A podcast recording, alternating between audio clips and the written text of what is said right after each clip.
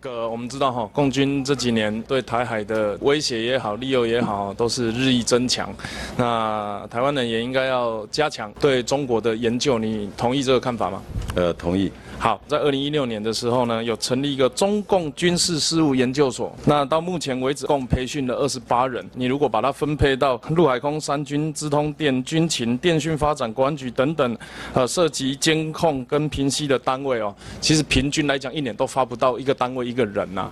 你认为这个研究所一共二十八人这件事情，你觉得这个是 OK 没问题，还是啊还有可以加强的地方？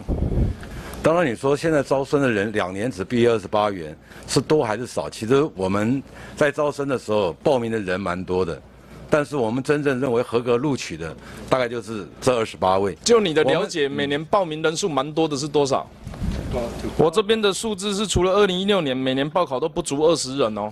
你的委员，这跟委员报告一下哈，这个中军所一百零五年成立，一百零六年开始招生。那一百零八年开始毕业，那每年的招生人数大概都是十五元，所以我们现在目前达到这个二十八元的这个是已经培育出来的。但是针对共军的这些研研究呢，其实我们各院所都有依据他们这个相关的。如果各院所都有的话，我们成立这个事务所干嘛？那是培养硕士人才。我们不除了培养硕士人才，是要培养专业对共军情报以及政治情情收等等的人才嘛，对不对？是。好，那现在的问题是，如果只有二十八人，我们我们我们现在的状况是每个单位都有各自的你认为的可以足够跟共军做情报站的人才，只是说你要读硕士的来这个研究所。是。那我们为什么不在这个研究所毕业之后有这些专长人再回去这些单位服务呢？也是啊。那这样子不是比你自己的基基本训练出来的？啊，有多一层的认识吗？委员那？我们接下去我们会检讨说，是不是把这个研究所能够在人数在扩充，或者招生人数我们再予以增加。好。我的了解，我们现在这个研究所毕业遇到几个问题，为什么人数会减会这么少？我整理四个可能可能的原因。当然你们要评估，第一个我们没有稳定的招生来源呐，它没有大学部的固定生源，因为我们有大学的中共军事研究系。然后第二个呢是这个人力吃紧，影响招生，大部分的基层干部边线比人力都吃紧。那第三个是毕业之后。他不知道要去哪里发展，啊，曾经有讨论过说是不是让他可以着以情报的训练，然后进到相关单位，可是当时的回复是说碍于。现行国军专长授予的规定就没有办法实施，也就是说，你刚刚讲的，我们把他训练完之后送回各部队，培育情报专长这件事情是目前是没有办法做的。我的叙述对吗？我们一个情报人才的培养，从出关到了部队，它就有一个叫做情官班。对，他是他是上尉尉级到少校这个阶层，然后他后面可以到情参班，然后到战略学职的时候。他就有勤研班，他有意愿要读这个中共军事事务研究所，他就去报考考硕士。另外，他人回来的时候，这些人都会放在我们的人才资料库。相关专长出缺的时候，会优先考量呃这些毕业的人，然后去担任这个职。其实全世界哈，大家都很关心中共这几年的不管军事发展、国防投资，甚至国内维稳的状况。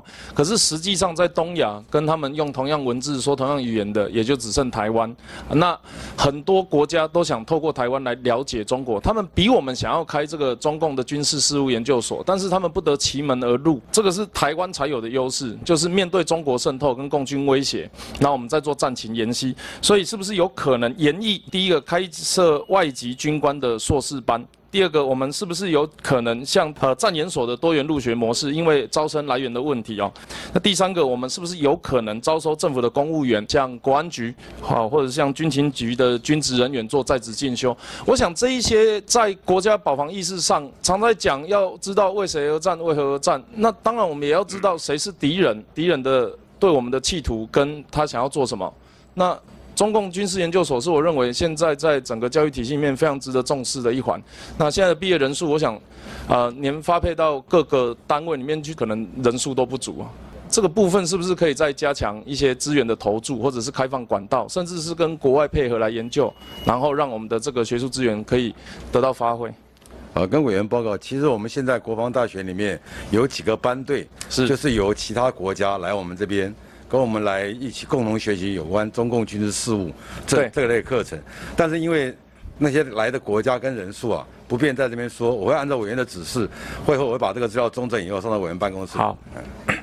好，那具体我我们未来会继续关心这个研究所，我想这个是我们这个长期关注的重点。然后对共对共军的情报等等的，我想也要让普罗大众能够公开的情况下，尽量让大家知道他们对我们的威胁。咨询结束之后，再给我们办公室一个报告，让我们知道一下。好，谢谢大家辛苦了，谢谢。好，谢谢谢。